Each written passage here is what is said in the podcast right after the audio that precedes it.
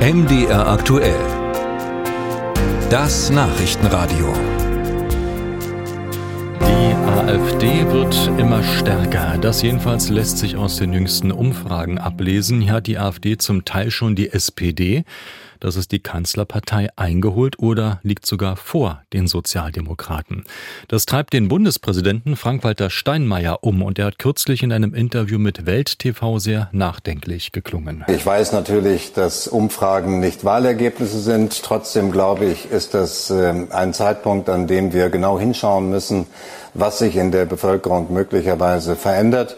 Es bleibt nichts anderes, dass die Parteien sich bemühen müssen, auch die Parteien in der gegenwärtigen Koalition, Glaubwürdigkeit dort, wo sie verloren gegangen ist, wieder zurückzugewinnen. Bundespräsident Frank-Walter Steinmeier. Besonders stark ist die AfD in Thüringen, wo im nächsten Jahr gewählt wird und wo es ein AfD-Kandidat jetzt in die Stichwahl um einen Landratsposten geschafft hat.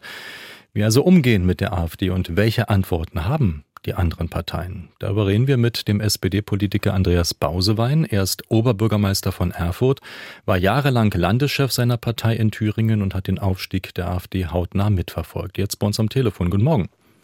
Guten Morgen. Herr Bausewein, den Bundespräsidenten kann man so verstehen, dass wir jetzt möglicherweise vor einem Kipppunkt stehen und die AfD richtig durchstartet. Ist das auch Ihre Analyse? Ja, da hat der Bundespräsident leider recht an der Stelle. Ähm, und er hat zweifelsohne auch recht, dass die etablierten Parteien ähm, mit dafür verantwortlich sind, dass die AfD derzeit solche Umfragewerte hat. Ähm, das ist allerdings ein Konglomerat von Gründen, gibt es vielleicht nicht nur einen, aber das beginnt schon in Teilen bei Sprache. Schauen Sie, wenn Sie, also die Gendersprache alleine wird es nicht sein, aber wenn ich draußen unterwegs bin, mit den Leuten rede, kommt es eher selten vor, dass der einer mit gendert. Äh, wenn ich äh, im Stadtrat sitze oder auf, auf, politischen Veranstaltungen sitze, habe ich den Eindruck, äh, dass das muss sein. Und wenn Politik schon mal oder Politiker eine Sprache sprechen, die die Leute da draußen nicht mehr verstehen, dann wird es ein Problem. Und dann gibt es auch viele, viele Themen, die dazu hm. so eine Rolle Wie geht es Ihnen dabei? Fühlen Sie sich dann auch wohl, wenn Sie gendern sollen? Ich mache das nicht. Ich glaube auch, also wir haben in diesem Land wirklich ein Problem, dass in, äh, Frauen im Schnitt 20 Prozent weniger äh, verdienen als Männer. Das ist ein Problem, das ändere ich aber nicht dadurch, indem ich gendere. Äh, ich glaube, man muss, man muss mit den Leuten reden, man muss den Leuten zuhören. Und das geht mittlerweile, sagt man Eindruck, vielen Politikern ab, gerade von der Landes- und Bundesebene. Da wird auch nicht mehr die Kommunikation mit den Leuten da draußen gesucht und da wird auch nicht mehr zugehört, was sie für Probleme haben extra. Gendersprache, die großen Themen Migration, Klima, die sind ähm, allgegenwärtig, aber haben da möglicherweise die auch Ampelparteien die Bürger vor Ort aus den Augen verloren oder wie gehen Sie zum Beispiel auch mit der AfD im Stadtrat von, äh, von Erfurt um? Ich glaube, es sind nicht nur die Ampelparteien, also auch die Opposition, auch die CDU, die, die haben da ihren Verdienst dran. Das sind insgesamt gesehen die etablierten Parteien, ähm, die es hier und da sehr einfach machen. Und die, die Themen haben Sie gerade angesprochen. Schauen Sie äh, die Klimakrise, schauen Sie Habecks Heizungsgesetz. Also das ist ein Musterbeispiel an, an völlig vermurkster Kommunikation gewesen. Das, das Ziel, was dahinter stand, dahinter steht, ist ja völlig korrekt. Wir müssen raus aus den, den fossilen Energieträgern. Und wenn ich den Menschen da draußen so Hunderttausenden und so Millionen äh, Angst mache, äh, dann, dann, dann ist das kein, kein guter Ratgeber, generell kein guter Ratgeber für eine Entscheidung, das recht nicht für eine Wahlentscheidung. Schauen Sie, das Thema Ukraine-Krieg. Also damit mich keiner falsch versteht, es ist äh, völlig klar, wer da diesen Krieg begonnen hat und, und, wer der Angreifer ist und wer der Verteidiger ist. Und, und ich wünsche mir, dass Vladimir Putin irgendwann in Den Haag sich für seine Taten verantwortet.